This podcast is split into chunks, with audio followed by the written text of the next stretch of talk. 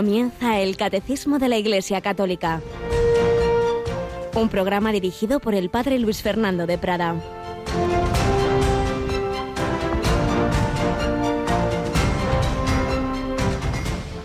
Jesucristo vino al mundo por medio de la Santísima Virgen y por medio de ella debe también reinar en el mundo. Si es cierto, como lo es, que el conocimiento y reinado de Jesucristo ha de venir al mundo, esto no será sino como consecuencia necesaria del conocimiento y del reinado de la Santísima Virgen María, que lo trajo al mundo la primera vez y lo hará triunfar la segunda. Alabado sean Jesús, María y José. Muy buenos días en este 28 de abril de 2021.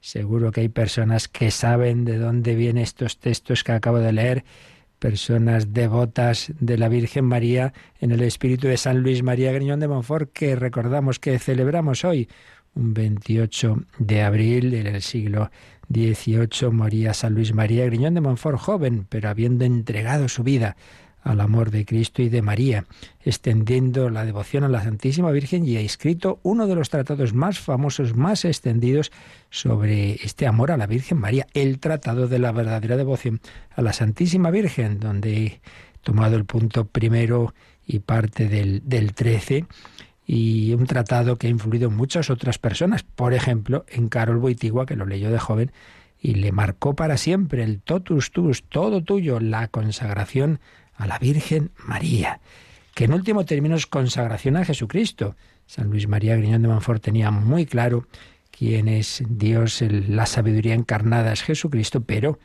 nos hacía ver cómo a través de María ella nos lleva a Jesús. Y entonces se cumple la palabra del Evangelio de hoy en la misa. El que cree en mí, no cree en mí, sino en el que me ha enviado. María nos lleva a Jesús y Jesús al Padre. El que cree en mí cree en el que me ha enviado. Y el que me ve a mí ve al que me ha enviado. Yo he venido al mundo como luz. Y así el que cree en mí no quedará en tinieblas. Al que, oiga, mis palabras y no las cumpla, yo no lo juzgo, porque no he venido para juzgar el mundo, sino para salvar al mundo. Pero el que me rechaza y no acepta mis palabras tiene quien lo juzgue esa misma palabra que yo he pronunciado. El Hijo de Dios viene a salvarnos. Todos estamos enfermos de un cáncer mortal, de un virus sin solución humana. Él es el único médico que puede curarlo. Si uno rechaza al médico, obviamente se muere de ese, de ese virus mortal. Cristo quiere salvarnos a todos y pide la ayuda de la Virgen María y de todos nosotros, colaboradores, colaboradores a extender la obra redentora. La ha hecho él sí, pero tiene que llegar a todos los hombres y entra ese misterio de la respuesta del hombre libre a, esa, mm, a ese ofrecimiento del Señor. El Señor Jesús, la Virgen María, todos los santos, los ángeles, todos van a ayudarnos a responder que sí, pero eh, la gracia nos va a empujar, sí, sí, pero no nos va a forzar.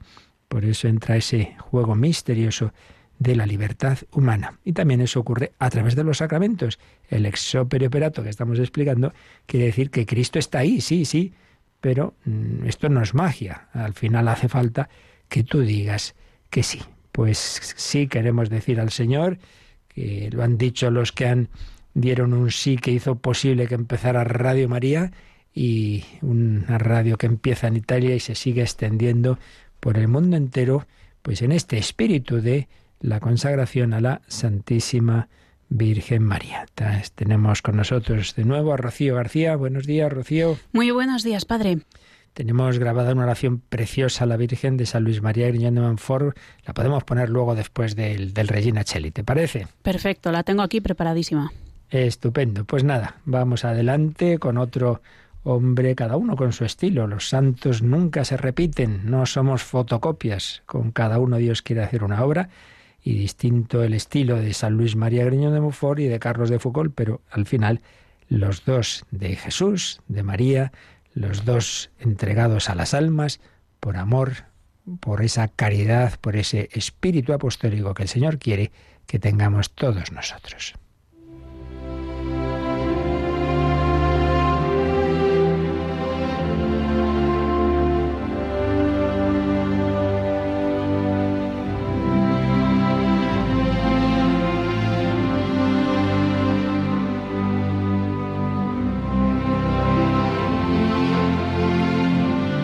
Carlos de Foucault.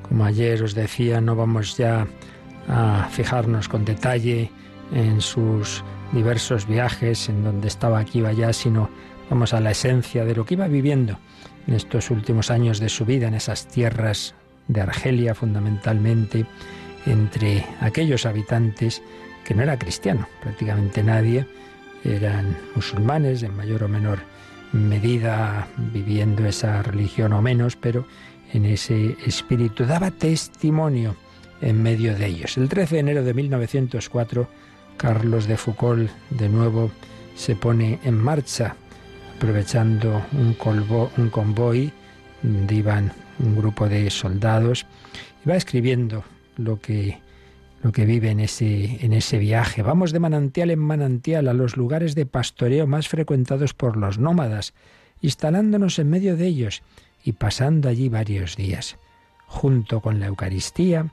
las oraciones, las necesidades de este cuerpo mortal, a veces la marcha y el tiempo dado al prójimo, mis días están ocupados por el estudio de la lengua de este país, idioma berberisco muy puro, y en la traducción de los evangelios a esa lengua. Siempre los misioneros pues han hecho ese esfuerzo de adaptación, de conocer la lengua y de traducir a la lengua eh, la palabra de Dios. Los indígenas nos reciben bien, pero no es algo sincero, ceden a la necesidad. ¿Cuánto tiempo precisarán para adquirir los sentimientos que simulan? Tal vez no los tengan nunca. Si los tienen algún día, será el día en que se hagan cristianos. ¿Sabrán distinguir entre los soldados y los sacerdotes? ¿Ver en nosotros servidores de Dios, ministros de paz y caridad, hermanos universales? No lo sé. Si cumplo con mi deber, Jesús esparcirá gracias abundantes y ellos comprenderán.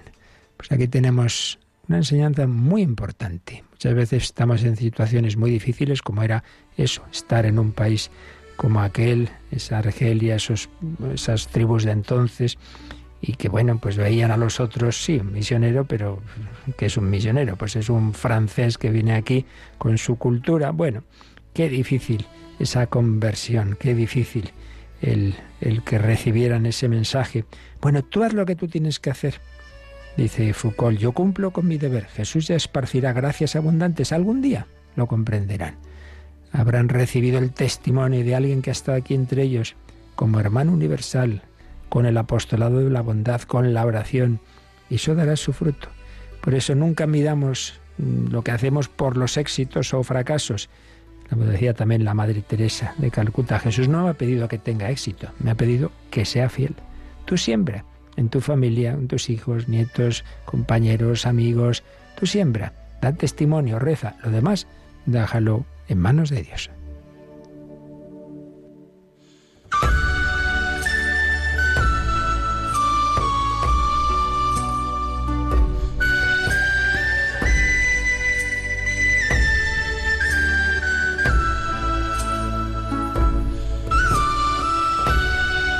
Y vamos a leer algunos fragmentos de cosas que escribía Foucault, bien en su diario, bien en cartas, que puedan ayudarnos también espiritualmente. En este momento soy nómada, yendo de campamento en campamento, tratando de acercarme, de lograr la confianza, la amistad. Esta vida nómada tiene la ventaja de hacerme ver a muchas almas y de hacerme conocer el país. Como San Pablo de lugar en lugar, dando testimonio de Cristo. Hoy tengo la felicidad de colocar por primera vez en zona Tuareg la Santa Reserva en el tabernáculo, es decir, una zona plenamente de esa tribu de los Tuareg, poner un sagrario. Ahí está ya Jesús en medio de esos hombres que no lo conocían. Sagrado corazón de Jesús, gracias por este primer sagrario en zona Tuareg que sea el preludio de muchos otros y el anuncio de la salvación de muchas almas. Sagrado Corazón de Jesús irradia desde el fondo de este tabernáculo sobre el pueblo que te rodea sin conocerte. Ilumina, dirige, salva estas almas que tú amas. Envía santos y numerosos obreros y obreras evangélicos a los Tuaregs, al Sáhara, a Marruecos, a todas partes a donde sean necesarios. Envía santos hermanitos y hermanitas del Sagrado Corazón, si es tu voluntad. Pues así comienza una misión, haciéndose presente, conociendo a las personas, poniendo a Jesús en el sagrario y orando. Sí, corazón de Jesús, envía obreros, rezad, orad al Señor de la mies que mande operarios a su mies. El tiempo que no empleo en caminar o rezar lo ocupo para estudiar su idioma. Acabo de terminar la traducción de los santos evangelios a la lengua tuareg es para mí un gran consuelo que sea su primer libro el de los santos evangelios. Nadie había traducido la palabra de Dios a esa lengua de los tuaregs. Y pedía, únanse a mí, ayúdenme en mi trabajo, recen conmigo por todas estas almas del Sáhara, de Marruecos, de Argelia. Voy a quedarme aquí como único europeo, muy feliz de estar solo con Jesús, solo para Jesús. Qué belleza, solo con Jesús, solo para Jesús. Residir solo en el lugar es bueno. Se actúa, aunque no se haga gran cosa, porque uno se hace del lugar. Recen para que se haga un poco de bien entre estas almas por las que nuestro Señor murió. Esto es muy importante. ¿Cuál es la mirada del cristiano sobre cualquier persona, aunque no la conozcas de nada? Alguien por quien ha muerto Cristo. Si lo escribe San Pablo en una de sus cartas, estás haciendo daño al hermano por el que murió Cristo. Qué diferencia de mirada, una mirada sin fe, materialista, el hombre es un producto casual de la evolución. Bueno, puedo hacer con él, en el fondo, cualquier cosa, porque bueno, es una materia más evolucionada, pero no, no, es un hermano creado a imagen y semejanza de Dios, tan amado de Dios, que el Hijo de Dios ha hecho hombre por él, ha muerto por él. Recen por estas almas por las que murió Jesucristo.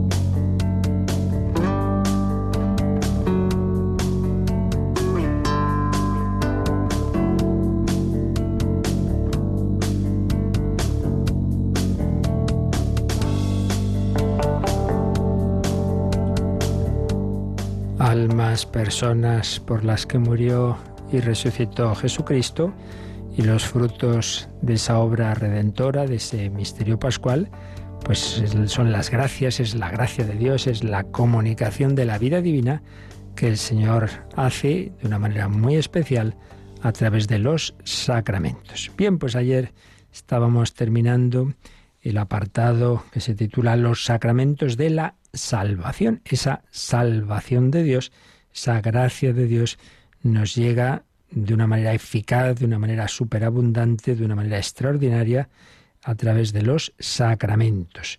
Lo hemos visto en los números 1127, 1128 y 1129. En los dos primeros, el 1127 y 28, explicaban eso de que los sacramentos son eficaces porque en ellos actúa Jesucristo, el Padre, el Espíritu Santo. Son los actores principales, no nosotros. Y que aunque el ministro de los sacramentos pues no sea todo lo que debería ser o incluso pudiera estar en pecado, no por eso deja de actuar el Señor.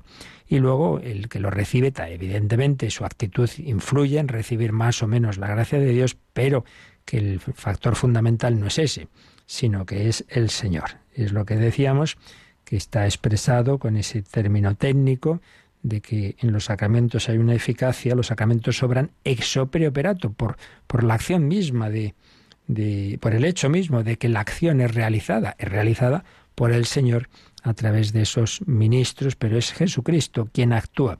Por eso, con, con acercarse con, con esa intención, buena intención de, de hacer lo que, lo que pide la Iglesia y con buena actitud, se reciben los frutos. Luego, decíamos, mayor o menor, en mayor o menor medida te lo llevarás en, en esa agua que brota de la fuente, según tu recipiente sea mayor o menor también, es cierto, pero que lo principal es saber que el sacramento de por sí si no hay ninguna mala actitud de rechazo, de cualquier cosa, eh, cualquier mala intención, digamos, que puede ocurrir por desgracia a veces, incluso hay quien va a los sacramentos una actitud sacrílega, pero bueno, eso siempre es la excepción. Si, si uno va con buena actitud, pues siempre recibe esa comunicación de la gracia de Dios que le va a ayudar cada vez a irse acercando con mejor actitud. Y luego el 1129 que veíamos ayer tocaba ese tema tan delicado que vamos a recordar un momentito, de que los sacramentos, dice este número, son necesarios para la salvación. Dice, en cualquier caso, desde luego, para los creyentes, pero veíamos también diversos textos evangélicos donde Jesús dice para todos. Y entonces nos hacíamos esa pregunta, bueno, pero y las personas que, que no reciben los sacramentos sin culpa. Entonces decíamos que el sacramento es, sobre todo el primero de ellos, el bautismo, es necesario para todos, pero no siempre se recibirá sacramentalmente. Está también el bautismo de deseo. Entonces, vamos a, una vez más, porque esto lo hemos podido decir mil veces al cabo de, de estos años, pero siempre es una gran cuestión y siempre hay que tener claro, vamos a recordar que esta afirmación que he hecho es la última, digamos, el último paso de una cadena de afirmaciones que hay que tener clara. ¿Qué es la salvación? Pues bueno, que el hombre cumpla su fin. ¿Y cuál es nuestro fin? Pues unirnos a Dios, unirnos a Dios en esta vida y, eternamente. Entonces, el hombre es capaz, el hombre es capaz de llegar a Dios porque no es pura biología, sino que somos esa síntesis espíritu cuerpo, entonces nuestro espíritu es capaz de pensar, de amar espiritualmente, no simplemente de una manera sensible. A veces vemos, mira qué listo es este perro. Pues, pues sí, conoce sensiblemente, tiene una sensibilidad, anda que no hay escenas siempre preciosas, ¿no? De, de, animales. Sí, sí, pero siempre algo sensible. Lo que no vamos a ver nunca es un, un perro que ame a Dios y que, y que, muera por la libertad. Eso ya no, ¿verdad? Porque ahí ya entra un aspecto puramente espiritual. Pues bien, el hombre tiene esa capacidad espiritual de conocer y amar a Dios y valores superiores, espirituales, eh, algo que no es sensible. Bien, pues en esa naturaleza, esa naturaleza que hemos recibido de Dios, está llamada, estamos todos llamados a unirnos con Él, a unirnos por amor. Pero ¿cómo vamos a hacerlo nosotros somos criaturitas? Bueno, pues porque Él nos da esa participación de su vida divina, que es la gracia. Cuando crea al hombre ya le da esa relación especial, íntima con Él. Pero por el pecado original, el hombre se separa de Dios, prefiere hacer su propio fin, su propio centro de su vida, de sí mismo en vez de, de Dios. Y en esa situación somos todos concebidos. Pero ese puente que hemos roto, esa, esa línea directa de amistad con Dios que hemos roto, el Señor de su parte la quiere volver a ofrecer. Entonces, toda la historia de la salvación, todas las alianzas que vemos la Sagrada Escritura que el Señor va haciendo, alianza, es decir, venga, volved a mí. Es como un matrimonio que ha tenido una ruptura, pero, pero eh, uno de los cónyuges vuelve a decir, venga, vamos a volver. El Señor, ya ve, como se manifiesta a Israel, una y otra vez invita al pueblo y a sus miembros a volver a Él, pero todo ello preparando la nueva alianza, preparando un desposorio, un vínculo todavía mucho mayor. Y es que no solamente Dios va a darnos su gracia, su comunicación, la comunicación del Espíritu Santo para elevarnos a su nivel, sino que Él se va a bajar al nuestro. Es la encarnación, el verbo hecho carne. Entonces, y así que va a ser mucho más fácil amar a Dios y relacionarnos con Él, porque se ha hecho uno de nosotros. Es Dios y es hombre. Quien me ha visto a mí, ha visto al Padre. Entonces, ¿cómo salvarnos? ¿Cómo unirnos con Dios? Pues a través de Cristo. Yo soy el camino, la verdad y la vida. Aquellos que vieron a Jesús, tocados por otro lado por la gracia de Dios, por el Espíritu Santo. Eso que, acabas de decir, Pedro, le dice Jesús a San Pedro, no te lo ha revelado la carne ni la sangre, sino mi Padre que está en los cielos. El Señor nos da la gracia para que nuestro interior reconozca la verdad, reconozca que ese Jesús es el Hijo de Dios que viene a salvarnos. Entonces todo el que tenía el corazón abierto, como Simeón, como Ana, como los pastores, como los magos, etcétera, reconocían en Jesús esa plenitud de la revelación de Dios el verbo hecho carne. Entonces, ¿cómo se salvaba uno, digámoslo así? Tiempo de Jesús, pues eso, uniéndose a Él y a través de Él al Padre en el Espíritu Santo. Quien me ha visto a mí, ha visto al Padre. Vosotros sois mis amigos si hacéis lo que yo os mando. Y ese Jesús no solo se ha hecho hombre para atraernos a su amor, para mostrarnos cómo vivir la vida humana como hijos de Dios, sino también para redimirnos de todos los muchísimos y horrorosos pecados de la historia. Por todos nuestros noes y por todos nuestros egoísmos y soberbias, Jesús lleva una vida humana con un sí pleno, total, absoluto y sostenido, llena de amor y de obediencia. Y toda la vida de Cristo redentora, pero se consuma sobre todo cuando más cuesta, que es en la pasión y donde más nos muestra su amor. Nadie tiene amor más grande que el que da la vida por sus amigos. Pero no termina todo en esa muerte, sino que con la resurrección el Padre manifiesta que sí, que sí, que este es mi Hijo, el amado, creed en Él. El Padre resucita a su Hijo, lo despierta del sueño de la muerte y así eh, hay muchas expresiones en el Nuevo Testamento y también Jesús como Dios que se resucita a sí mismo. Las dos cosas aparecen expresiones eh, en el Nuevo Testamento. Entonces Jesús resucitado y vivo Jesús resucitado y vivo, se aparece a sus apóstoles y, les hace entender lo que, lo que les anunciaba antes, pero que llegó a todo el momento, pues se les nubló la vista ante la cruz, a casi todos. Por supuesto, no a la Virgen María, que estuvo ahí al pie de la cruz, y, y, bueno, también estuvo San Juan, las mujeres, pero ellos sin la fe vivan la resurrección hasta que Cristo resucitó. Y está 50 días con ellos, instruyéndolos y preparando la siguiente etapa, que se va a ser ya la etapa de la iglesia. Y ahí es donde, donde Jesús les dice estas frases que ayer leíamos, que ayer leíamos de id al mundo entero, predicad el Evangelio, bautizando a todos los pueblos en el nombre del Padre y del Hijo y del Espíritu Santo.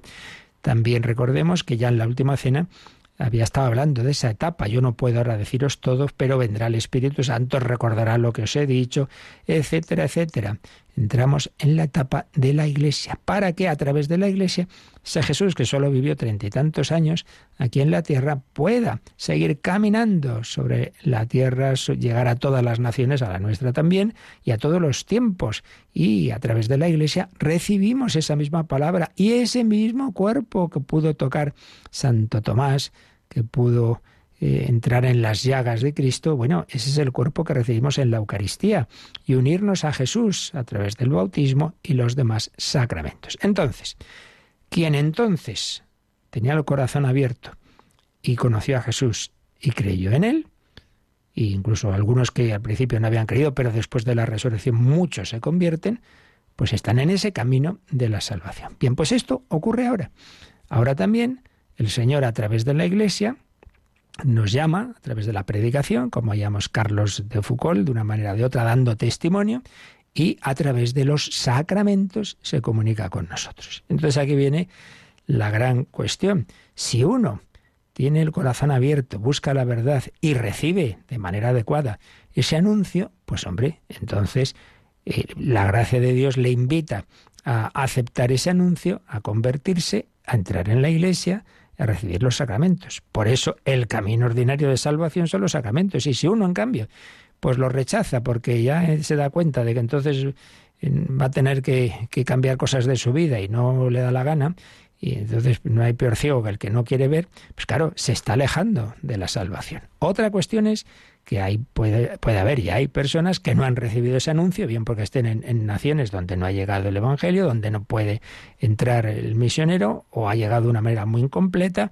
o ha recibido un anuncio pues, pues que no es suficiente, etcétera. Eso al final solo Dios lo sabe. Pero lo que sí que está claro, esto debemos tenerlo todos muy claro, es que nadie se salva, nadie llega a Dios simplemente por sus fuerzas o por su conciencia. Solo Jesucristo nos salva. Es el único Salvador. Y Cristo actúa a través de la Iglesia. Por eso, incluso aquel que no conoce a la Iglesia, que no se ha bautizado, si se salva, es porque tiene, es porque Cristo desde la Iglesia le está dando la gracia, la gracia tocando su corazón, que aunque sea en el último momento de su vida, que, que aceptará esa llamada de Dios y por eso decimos que el bautismo es necesario para todos, sea el bautismo sacramental, el que ha tenido la posibilidad de conocerlo, sea el bautismo de deseo, es decir, yo quiero hacer todo lo que Dios quiera que haya que hacer. Entonces esa persona se lo hubiera explicado, mira, pues Jesucristo es el Hijo de Dios hecho hombre y para unirte con Él te bautizas, hubiera dicho que sí. Por tanto, todos el que se salva no se salva porque, ya digo, por meramente por su conciencia, sino por la gracia de Dios que actúa a través de, de, Cristo, vamos, que, que, nos da Jesucristo, que desde la Iglesia está siempre actuando y que toca nuestros corazones. Pero aquel que tiene la posibilidad, como la tenemos nosotros, de recibir los sacramentos y los rechaza, pues mal asunto, sin juzgar nunca a nadie y sabiendo que hasta el último instante de la vida de una persona el Señor puede tocar su corazón. Vamos a, a terminar este apartado, Rocía, releyendo ese número, el 1129, y pasamos ya al número siguiente. La Iglesia afirma que para los creyentes los sacramentos de la nueva alianza son necesarios para la salvación. La gracia sacramental es la gracia del Espíritu Santo dada por Cristo y propia de cada sacramento. El Espíritu cura y transforma a los que lo reciben conformándolos con el Hijo de Dios. El fruto de la vida sacramental consiste en que el espíritu de adopción deifica a los fieles uniéndolos vitalmente al Hijo único, el Salvador. Esta última frase es realmente clave, ¿no? ¿Qué, ¿Cuál es el fruto de los sacramentos? Pues que en ellos el Espíritu Santo nos deifica. Leíamos ese texto de la segunda carta de San Pedro, capítulo 1, versículo 4, que somos partícipes de la naturaleza divina. Lo que os decía antes, Dios nos eleva. Él se ha bajado, Dios se ha hecho hombre para que el hombre se haga Dios, entre comillas. Dios en cuanto hijo adoptivo de Dios, pero verdaderamente partícipes de la vida divina. Entonces, en los sacramentos, el Espíritu Santo nos diviniza como uniéndonos vitalmente a Cristo, el único Salvador. No hay más Salvador que Jesucristo. Solo Él nos puede unir al Padre, porque solo Él es Dios y hombre. Y la salvación es eso, que el hombre se una con Dios. Y ese es el camino, no hay otro. Otra cosa, repito, es que quien no haya conocido a Cristo, no haya conocido a la Iglesia, aunque no lo sepa, la gracia que está actuando en su corazón es la de Cristo y es el Espíritu Santo. Y, Cristo actúa en su corazón para que esa persona se abra a esa gracia y llegue a estar con Él. Pero, obviamente, y aquí es lo último que hay que añadir, Sí, de acuerdo, el, que no tiene esa posibilidad, la gracia de Dios actuará en su corazón, pero también hay que decir otra cosa, que no es lo mismo. No es lo mismo el haber conocido en la vida explícitamente a Cristo, a la Virgen, los Evangelios, tener la Eucaristía, tener la confianza, no es lo mismo que simplemente eso, una acción de, la gracia de Dios a través de, eh, los corazones de, de tanta gente buena, no es lo mismo. Y por eso el cristiano tiene que ser misionero, porque hombre, yo tengo unos regalos que otros no tienen. No puede ser. Luego que los acepten o no ya es cosa suya. Pero sí que es cosa mía al ofrecerlos. Y por eso no basta con decir, bueno, pues no pasa nada, que Dios ya actuará en los demás para que todos se salven. Sí, sí, por supuesto. Pero decía Pablo VI en Evangelio Nunciandi, los otros Dios tendrá sus caminos extraordinarios. Eh, ahí no vamos a entrar. Pero y podrán salvarse por la misericordia de Dios por caminos que no conocen, pero podremos salvarnos nosotros si por comodidad, por falsas ideas, por vergüenza del evangelio no les anunciamos el evangelio. Ah, esa es la cuestión. Por eso a veces una entender mal este, este principio obvio de que Dios da a todo el mundo gracias suficientes para salvarse, entenderlo mal lleva a para qué hay que hacer misiones. ¿Para qué? Si a fin de cuentas todo el mundo se va a salvar por su conciencia. Que no, que no, que no es lo mismo. Ah, entonces, ¿unos tienen más que otros? Sí, tú no te has enterado de la palabra de los talentos. Uno recibe uno, otro cinco, otro diez. Pero es que además hay otra cosa. Dios nos ha creado dependientes unos de otros y libres. Entonces, claro, Dios no tiene la culpa de que muchas veces hay cosas que van mal porque no hacemos lo que tenemos que hacer. Los niños no son educados por los ángeles, son cuidados por sus padres y educados por ellos. Claro, si los padres son un desastre, ¿el niño va a sufrir las consecuencias? Sí, sí, pues es verdad. Claro, pero es que, ¿qué pretendes? Queremos ser libres. Y, y a la vez, que si actuamos mal, Dios, entonces que estos padres se portan mal, aparecen ahí un ángel y dice, usted fuera, que me encargo yo. No, es así. Dios se ha fiado de nosotros en el orden natural y en el orden sobrenatural. Entonces, si unos padres, si unos maestros actúan mal, ¿va a repercutir en los hijos de los discípulos? Sí. Y si unos sacerdotes y unos religiosos, un, un catequista actúan mal, ¿va a repercutir? Sí. Es verdad, porque todos dependemos de todos. Eso es culpa nuestra, no de Dios. Ahora, también hay que decir que Dios no va a pedir tampoco lo mismo a cada uno. Eso ya lo dice el Evangelio también. Al que se le dio un talento no se le pide lo mismo que al que se le dio cinco, al que se le dio diez. Eso estemos tranquilos que Dios nadie podrá acusarle de injusticia ni de falta de amor y misericordia. Siempre va a dar más. Pero eso no quita que nuestra responsabilidad implica colaborar porque algo no se hará en el mundo si tú no lo haces. Estamos llamados todos a colaborar en la extensión del Evangelio, a ser misioneros, a ser misioneros. Y para que todos los hombres reciban no solo lo mínimo, sino lo, máximo, la plenitud de medios, de regalos que Dios nos ha querido hacer. Y desde luego, los máximos regalos en la vida cristiana son los sacramentos y particularmente el sacramento de los sacramentos, que es la Eucaristía. La Eucaristía. No es lo mismo rezar a Dios debajo de un árbol que recibir el cuerpo de Cristo. Vamos a dejar que muchos hermanos no conozcan a Jesús, no tengan ese sagrario con el que se pasaba horas Carlos de Foucault, no reciban esa comunión que le cambió la vida una mañana de, de octubre en París y que luego le hizo seguidor de Jesucristo. Vamos a pedir al Espíritu Santo que nos haga verdaderos apóstoles, apóstoles de Cristo, que sepamos colaborar a extender su reino.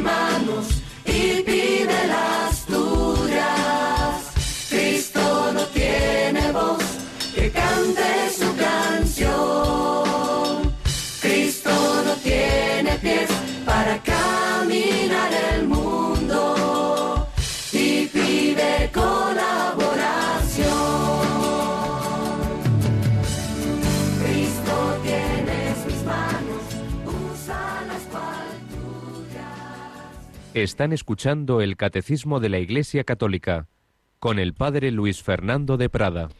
Cristo pide colaboración. Tú necesitas mis manos, mi trabajo, que otro descanse. Bueno, pues llegamos al último punto de este tratadito mm, general de los sacramentos que nos ha ofrecido el catecismo, los sacramentos en general. Luego ya más adelante veremos cada sacramento en particular. Y el último punto, mm, digamos, de esta doctrina común a todos los sacramentos, sacramentos instituidos por Cristo, sacramentos de la Iglesia, sacramentos de la fe, sacramentos eficaces que nos comunican la salvación. El último punto es que son sacramentos de la vida eterna. Claro, ya lo estamos diciendo. Eh, actúan en esta vida, pero para llevarnos a la plenitud de la vida eterna. La vida eterna es la vida con Dios, empieza aquí, pero el cara a cara se consumará en esa dimensión escatológica de la que hablamos hace meses cuando en el catecismo veíamos las uy, en el catecismo, en el credo veíamos las últimas verdades. Creo en la resurrección de la carne y la vida eterna. Pues bien, los sacramentos obviamente tienen siempre esa dimensión de vida eterna. Y eso es lo que resume el catecismo en un solo número, pero un número bastante extenso, que es el 1130, que vamos a, a leer ahora. La Iglesia celebra el misterio de su Señor hasta que Él venga y Dios sea todo en todos. Desde la era apostólica la liturgia es atraída hacia su término por el gemido del Espíritu en la Iglesia. Maranatha. La liturgia participa así en el deseo de Jesús con ansia con ansia he deseado comer esta Pascua con vosotros hasta que halle su cumplimiento en el reino de Dios. En los sacramentos de Cristo la Iglesia recibe ya las arras de su herencia, participa ya en la vida eterna aunque aguardando la feliz espera y la manifestación de la gloria del gran Dios y Salvador nuestro Jesucristo. El Espíritu y la esposa dicen, ven, ven Señor Jesús. Y añade el Catecismo una cita de Santo Tomás de Aquino que señala, dice, resume así las diferentes dimensiones del signo sacramental. Viene el texto en latín, pero vamos directo a la traducción castellana. Santo Tomás resume así las diferentes dimensiones del signo sacramental. Por eso el sacramento es un signo que rememora lo que sucedió, es decir, la pasión de Cristo. Es un signo que demuestra lo que se realiza en nosotros en virtud de la pasión de Cristo, es decir, la gracia. Y es un signo que anticipa, es decir, que preanuncia la gloria venidera. Bueno, pues un número lleno de citas citas bíblicas y finalmente esta cita de Santo Tomás. La Iglesia celebra el misterio de su Señor hasta que Él venga. Eso está tomado de la primera carta de San Pablo a los Corintios 11:26, hasta que Él venga y hasta que Dios sea todo en todos. Eso está en esa misma carta, pero capítulo 15, versículo 28. Hasta que se consume la historia, hasta que el Señor vuelva, hasta que Jesús vuelva, ya lo vimos, la parusía y Dios sea todo en todos, hasta entonces estamos celebrando al Señor presente, no de esa manera visible que será la parusía, sino en los velos de la fe y de la liturgia. La Iglesia celebra esos misterios de Cristo, celebra especialmente la Eucaristía, hasta que el Señor vuelva. Ven, Señor Jesús. Decimos en la consagración, sí, has venido aquí al altar en la Eucaristía, sí, sí, pero queremos ya verte del todo. Ven, Señor Jesús. Desde la era apostólica, la liturgia es atraída hacia su término por el gemido del Espíritu Santo. Marán, ata, Señor, ven, en hebreo, ven, ven, Señor. Primera Corintios 16, 22. Desde siempre, en la celebración eucarística, ha habido esa esperanza, que era más viva en los primeros cristianos, quizá porque se pensaba entonces, el mismo San Pablo, en la primera etapa de su vida, pensaba que Jesús iba a volver enseguida, que lo iba a ver él, todavía antes de morir, que iba a ser la parusía. Luego ya se ha visto que la cosa iba bastante más para largo, pero bueno, al final, para el Señor un día es como mil años y mil años como un día. Cualquier momento vendrá. Siempre hay que tener esa mirada, ese ven, ven Señor Jesús. La iglesia tiene ese grito, Marán Ata. Pero también nos dice este número que la liturgia participa en el deseo de Jesús. Y entonces nos pone una cita con la que, una palabra con la que Jesús empieza su discurso en las, sus palabras en la última cena según San Lucas. Lucas 22, 15, 16 tiene esta frase preciosa, Jesús con ansia, con ansia. Otra traducción dice, ardientemente deseado comer esta Pascua con vosotros hasta que haya su cumplimiento en el reino de Dios. Era la, la, última Pascua que celebraba en la tierra, pero siempre mirando a la Pascua eterna, a la Pascua definitiva, hasta el banquete del reino de los cielos. Fue su última cena en la tierra, luego habría otras comidas ya resucitado, ¿verdad?, con los apóstoles, pero sobre todo en la espera del banquete del reino de los cielos. Y sigue diciendo este número 1130 que en los sacramentos de Cristo la Iglesia recibe ya las arras de su herencia. Las arras, el anticipo, el, lo que te promete que luego tendrás la herencia completa. Esto es un pequeño anticipo, sí, porque aquí ya tenemos a Cristo vivo, a Cristo resucitado, sí, lo que pasa que no lo vemos, no, no lo sentimos de la forma que será en el cielo. Bueno, pero ya lo tenemos.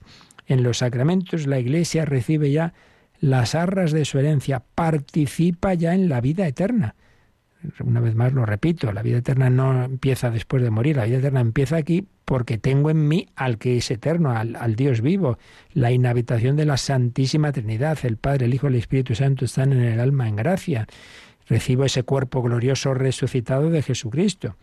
Así pues, en los sacramentos recibimos ya las arras de la herencia, pero estamos, y viene otra cita de San Pablo, en este caso a Tito, a la carta de Tito 2.13, estamos aguardando la feliz esperanza o espera y la manifestación de la gloria del gran Dios y Salvador nuestro Jesucristo. Esta dimensión nunca hay que olvidarla, la tenemos muy olvidada. Eh, esa mirada a la segunda venida. Ven, Señor Jesús, una venida a nuestra vida personal, que será nuestra muerte, y una venida a la vida colectiva, que será la parusía. Y termina este número, antes de la cita de Santo Tomás, con, con, bueno, con el final del último libro de la Biblia, el Apocalipsis. ¿Cómo termina? El Espíritu y la esposa, el Espíritu Santo y la esposa, es decir, la Iglesia, el Espíritu y la esposa dicen, ven, ven Señor Jesús. Es decir, la Iglesia, movida por el Espíritu Santo, es decir, tú y yo, que somos Iglesia, movidos por el Espíritu Santo, debemos orar, ven Señor Jesús, ven Señor Jesús. Y luego viene esa cita de Santo Tomás, muy importante, porque en ella vemos, en ella vemos que, que los sacramentos tienen una dimensión temporal, temporal en tres fases. Por un lado dice que el sacramento es un signo que rememora lo que sucedió, es decir, de manera muy particular, la pasión de Cristo.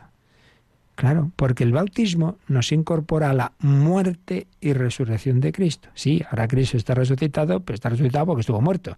Y estuvo muerto a través de la pasión. Entonces, todo sacramento, en él hay una mirada a la pasión del Señor. Y, eso es muy importante. Cuando yo comulgo, no simplemente recibo a Jesús, sino recibo a ese Jesús cuyo cuerpo que ahora recibo estuvo inmolado en la cruz una sangre derramada por mí.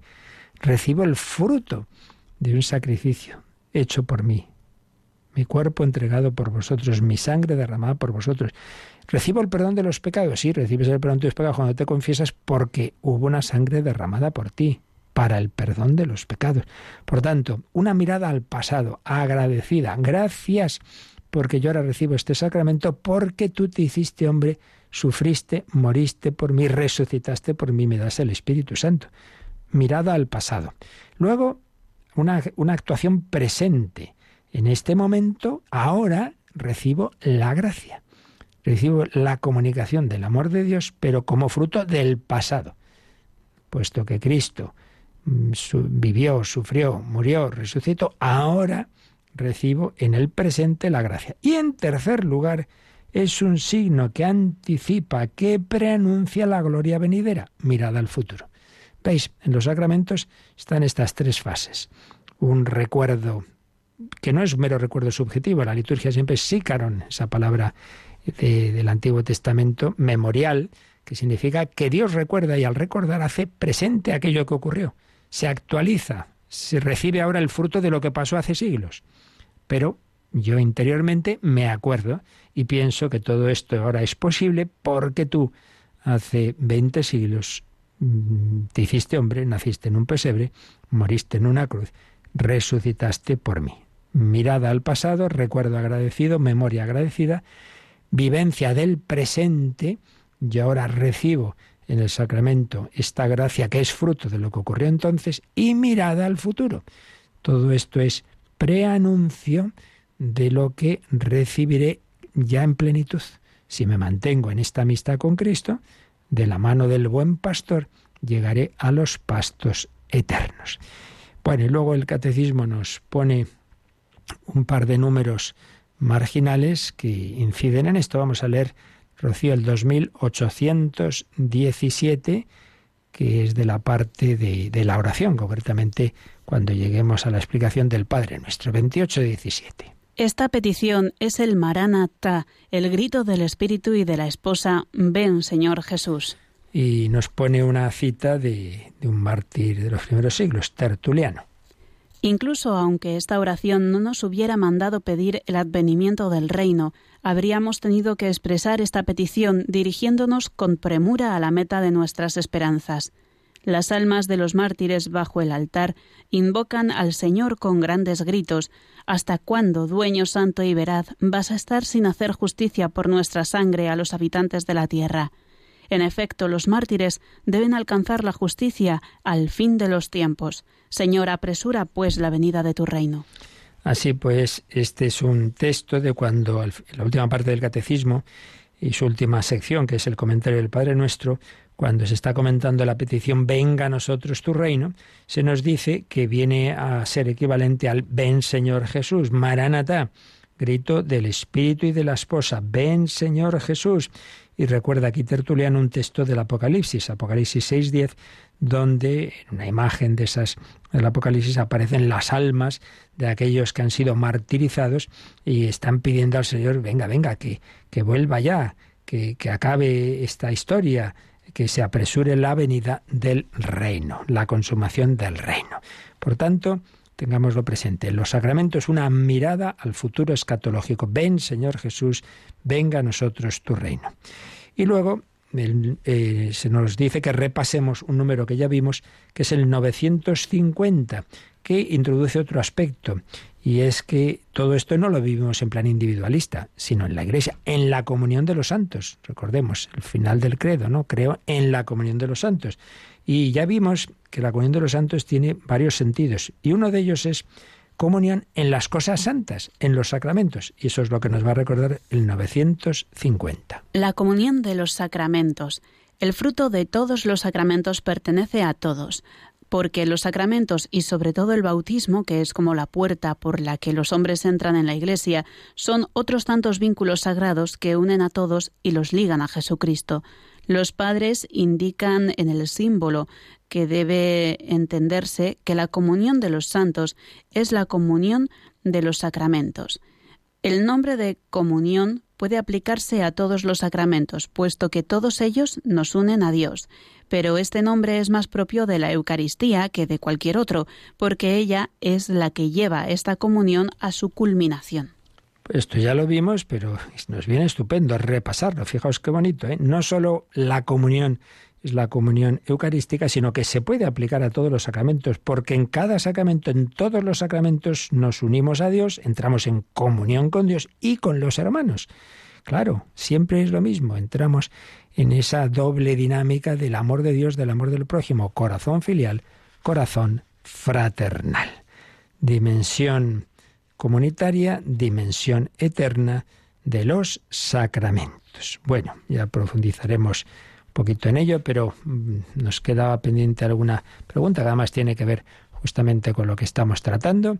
Así que un momento de reflexión, de oración y de consultas como ahora nos van a recordar.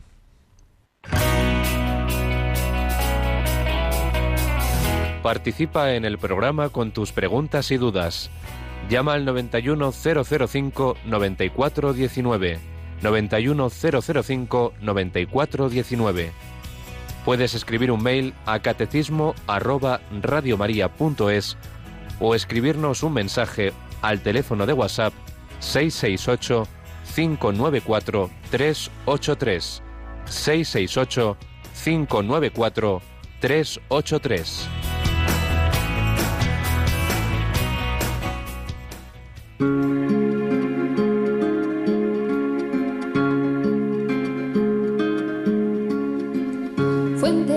Vida eterna, de ti quiero yo beber.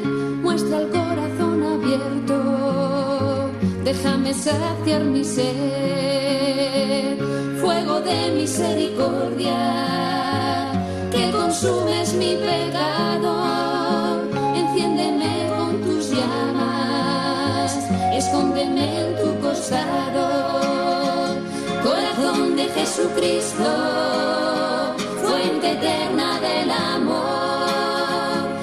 estar siempre contigo, abraza mi corazón. Corazón de Jesucristo, fuente eterna del amor, quiero estar siempre contigo, abraza mi corazón. Tú que buscas mi consuelo, porque tantos te olvidaron, que nunca te amaron.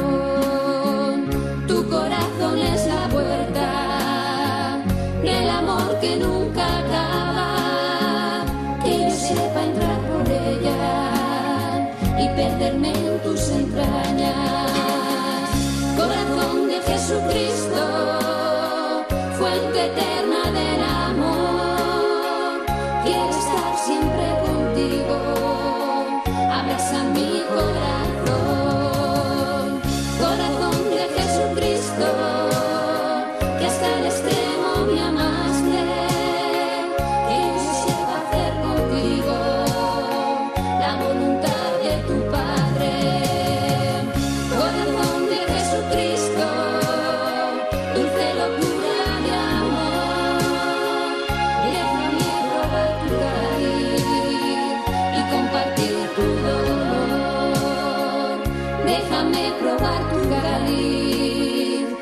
compartir tu dolor. Corazón de Jesucristo, fuente de vida eterna. Bueno, nos escribían sin firmar, acordaos, conviene poner el nombre de donde escribís, no sé si abuelo o abuela, diciendo, tengo varios nietos pequeños que están sin bautizar. Yo no querría que se quedaran así sin gracia ninguna. Cuando eran más pequeños les eché agua bendita, bendiciéndolos. ¿Les sirve de algo? Bueno, vamos a ver. En primer lugar hay que decir lo que antes comentaba, que como Dios nos encomienda unos a otros, pues evidentemente la responsabilidad es de los padres y no se puede, no se puede bautizar a un niño contra la voluntad de sus padres, salvo que estuviera muriendo. Ya en caso extremo de, de, de muerte es la única situación excepcional, pero si no, ordinariamente no se puede, puesto que el bautismo implica luego, pues eso, ser educados en esa fe por los padres y los padres son los responsables. Ahora, eso no quita que el bautismo no, pero oraciones sacramentales, como es la bendición, con el agua bendita, eso claro que se puede hacer. Porque, hombre, si te dejan que estés con el niño, pues te dejan a ti el niño. Y entonces te dejarán que hagas lo que tú crees que, que, que, que, es bueno para el niño. Entonces no te van a prohibir que reces con el niño, que das un paseíto y vamos a visitar eh, a Jesús, mira esta iglesia qué bonita y todo eso. Y luego hay que decir una cosa, en estos tiempos de tanta secularización y que ya cada vez son más las personas, los, los niños, los adolescentes no bautizados, pero como el Espíritu Santo actúa, pues también, dentro de que el tono general es el que es, pero sin embargo está viendo muchos casos, yo me lo voy, lo voy viendo y también en la radio tenemos testimonio de personas y de niños y de adolescentes tocados por el Espíritu Santo y que dicen, yo quiero bautizarme y yo quiero recibir la comunión y no por regalitos, no, no, por Jesús.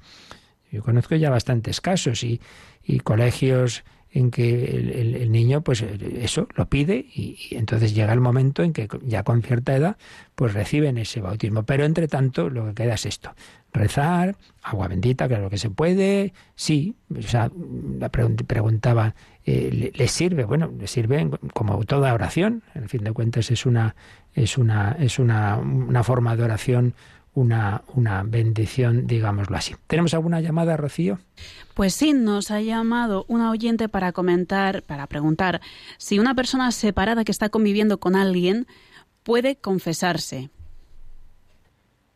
Bueno, vamos a ver, eh, estamos en lo de siempre.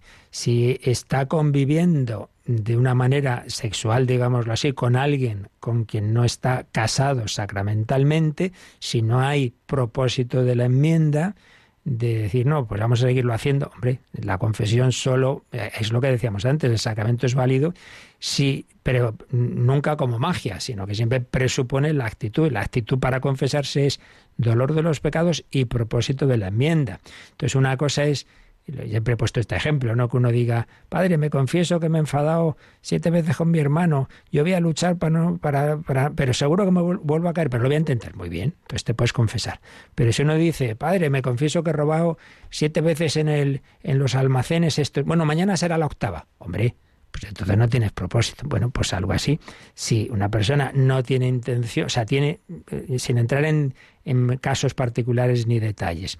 Si uno tiene relación sexual con alguien con quien no está casado sacramentalmente y no tiene intención de cambiar eso, pues hombre, entonces no hay propósito de la enmienda. Sin propósito de la enmienda la confesión no es válida, incluso podría ser sacrílega. Entonces lo que cabe es rezar al Señor, acudir a la iglesia, a la Santa Misa, escuchar la palabra de Dios y pedir luz y fuerza para cambiar esta situación. Bueno, ya, pero ya no puedo entrar en detalles, que ya habría que ver cada caso, pero el principio general está claro.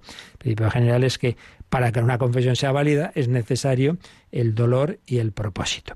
Y luego, en relación a, esto último, simplemente lo menciono, si no ya mañana lo explicamos más, que también una pregunta sobre los niños muertos sin bautismo, el famoso tema del limbo. Bueno, ya mañana lo dejamos, pero y también alguna cosa más que está llegando a última hora. Bueno, pues pedimos al Señor su bendición en este día de San Luis María, Griñón de Montfort. La bendición de Dios Todopoderoso, Padre, Hijo y Espíritu Santo, descienda sobre vosotros. Alabado sea Jesucristo.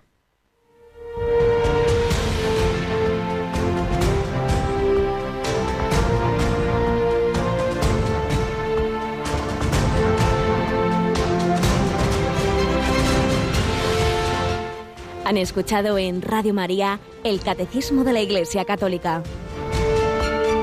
Un programa dirigido por el Padre Luis Fernando de Prada.